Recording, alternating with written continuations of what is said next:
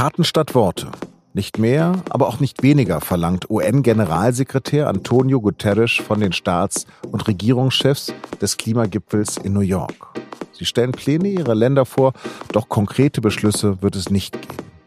Also doch eher warten statt Taten? Darüber spreche ich mit meinem Kollegen Marco Schulte von Drach, der sich seit Jahren mit dem Klimawandel beschäftigt. Sie hören auf den Punkt und am Mikrofon ist Lars Langenau.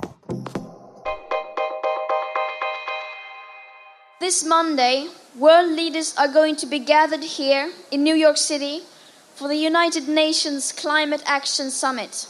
The eyes of the world will be on them. Diesen Montag also sagte junge schwedische Klimaaktivistin Greta Thunberg, schaue die Welt auf New York. Die Regierungschefs hätten die Chance, sich hinter den Erkenntnissen der Wissenschaft zu versammeln und die Chance, Führung zu übernehmen, indem sie auf die Jugend hören. Do you think they hear us? We will make them hear us.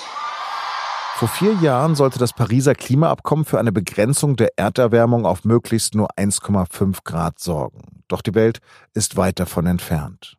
Gerade sorgt eine Studie der Weltwetterorganisation für weitere Verunsicherung. Demnach gehen die Jahre 2015 bis 2019 als die heißeste Periode seit Beginn der Messung vor 150 Jahren in die Geschichte ein. Alle Signale des Klimawandels seien bereits jetzt zu spüren, auch wenn sie noch der Anfang einer drohenden Katastrophe sind, wie der Anstieg des Meeresspiegels, die dramatische Eisschmelze, die Versauerung der Meere oder eine Zunahme des Extremwetters mit Hitzewellen, Waldbränden und Überschwemmungen. Und so warnte UN-Generalsekretär Guterres vergangene Woche. Der Klimawandel ist nicht nur eine kommende Bedrohung, er sei bereits jetzt ein schwerwiegendes Problem. Wenn die Dinge so weitergehen wie gerade, dann werde die junge Generation, wenn sie erwachsen ist, mit dramatischen Veränderungen konfrontiert sein. Er habe drei Enkelkinder und möchte nicht dafür verantwortlich sein, dass sie auf einem halb zerstörten Planeten leben, wenn sie in seinem Alter sind. Doch ist die Menschheit dazu bereit? Oder sitzt sie reglos wie ein Frosch im Wassertopf, den man langsam erhitzt?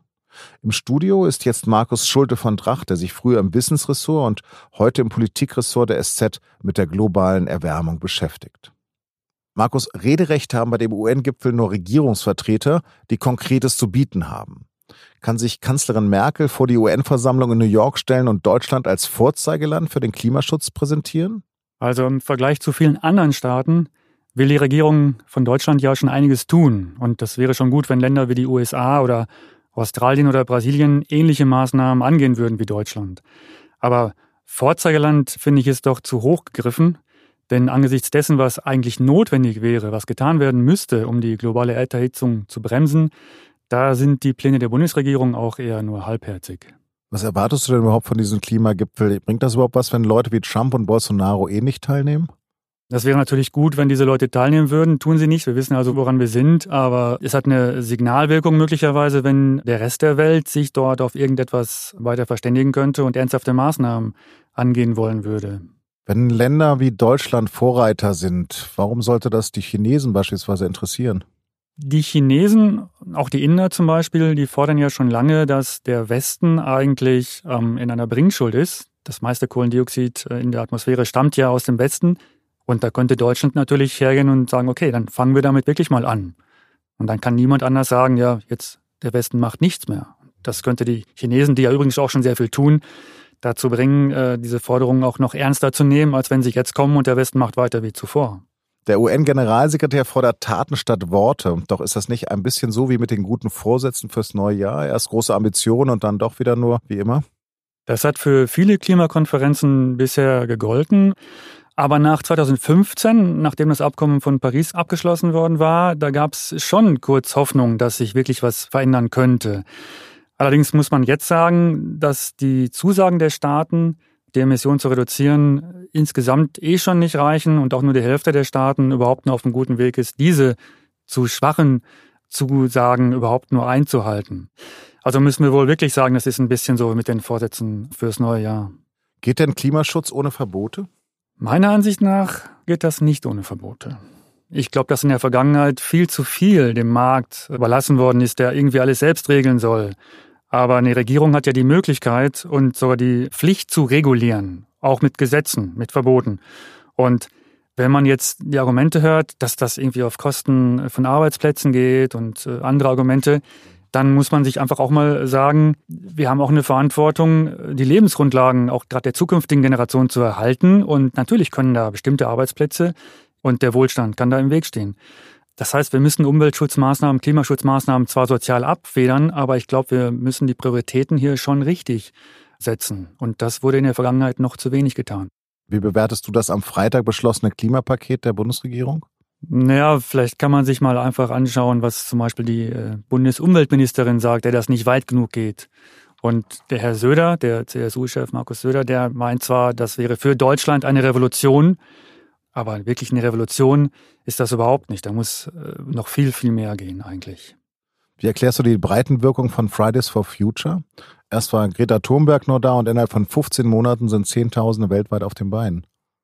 Also ich glaube, dass die Wirkung daher kommt, dass diese jungen Menschen wirklich die sind, die im größeren Maßstab von den Folgen des Klimawandels betroffen sein werden. Und dass sich gleichzeitig eben auch schon gewisse Folgen des Klimawandels spüren lassen. Am Freitag war ich auf der Demonstration von denen in Augsburg und muss wirklich sagen, auf den ersten Blick wirkt vieles von dem, was da zu hören ist, zwar naiv, von wegen, dass die Kohleindustrie Kohle scheffeln will und so, Ende des Wirtschaftswachstums und so weiter. Aber ich glaube, dass es eigentlich gar nicht viel naiver ist als die Haltung der Politik und der Wirtschaft, die uns seit Jahrzehnten eingeredet hat, dass es irgendwie so schon weitergeht, wie wir bisher weitergemacht haben. Wir sind beide um die 50 und wissen spätestens seit dem Bericht des Club of Rome 1972 ist ja, glaube ich, veröffentlicht worden, dass die Menschheit handeln muss, wenn sie überleben will. Warum hat unsere Generation das Handeln sowas von verpennt? Das ist eine gute Frage und die stelle ich mir auch immer wieder. Ich glaube, es hängt vielleicht damit zusammen, dass uns der Eindruck vermittelt wurde, dass es irgendwie schon geht. So mit Umweltschutz und Wirtschaftswachstum, das geht irgendwie zusammen. Das kriegen wir schon hin. Die Technik ist immer besser geworden. Die Wissenschaft hat zweimal gewarnt, aber zugleich immer noch gesagt, ja, aber wir können das noch schaffen. Wir können das noch schaffen. Und ich glaube, das haben wir gerne gehört. Wir wollten so weitermachen. Wir wollten auf nichts verzichten. Wir wollten keine Veränderung. Wir wollten tatsächlich mehr Wohlstand und mehr haben und waren so naiv zu glauben, dass das gehen könnte. Und jetzt sehen wir halt, wo es das hingeführt hat. Und jetzt müssen das vor allem die, die nach uns kommen, ausbaden. Und ich muss wirklich sagen, dass mir das auch sehr leid tut. Und du setzt aber große Hoffnung in die neue Generation. Ich setze große Hoffnung in die nächsten Generationen, wobei wir dürfen die auch nicht im Stich lassen. Und wir dürfen, glaube ich, auch nicht vergessen, dass die, die jetzt auf die Straßen gehen, auch nur ein Teil derjenigen sind, die die Generation ausmachen. Und es gab auch in der Vergangenheit immer wieder solche Bewegungen und wir hören davon nicht mehr so sehr viel.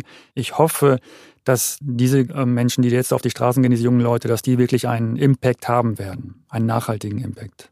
Vielen Dank für dieses Gespräch. Gerne. Und jetzt noch Nachrichten. Wegen der Insolvenz des Reisekonzerns Thomas Cook sitzen weltweit mehr als eine halbe Million Urlauber in ihren Hotels fest. Allein in Griechenland sollen es an die 50.000 Menschen sein.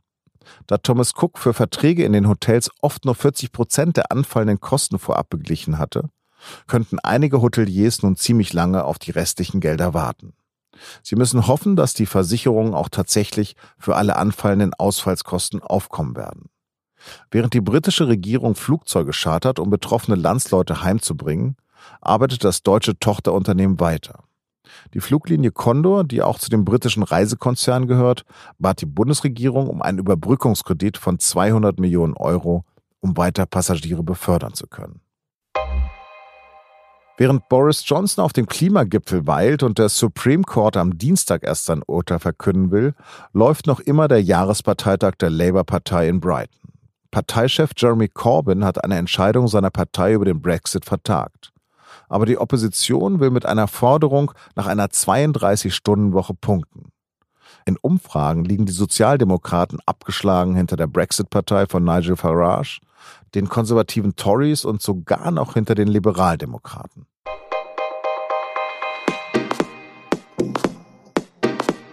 In den vergangenen Jahren war die Position von Manuel Neuer im Tor der deutschen Nationalmannschaft eigentlich klar. Jetzt aber ist eine Diskussion entbrannt, ob nicht doch eher Marc-André Ter Stegen vom FC Barcelona dieser Platz zusteht. Neuer oder Ter Stegen? Wer ist die bessere Wahl für das Tor der DFB 11? Darum geht es in dieser Woche in unserem SZ-Podcast und nun zum Sport.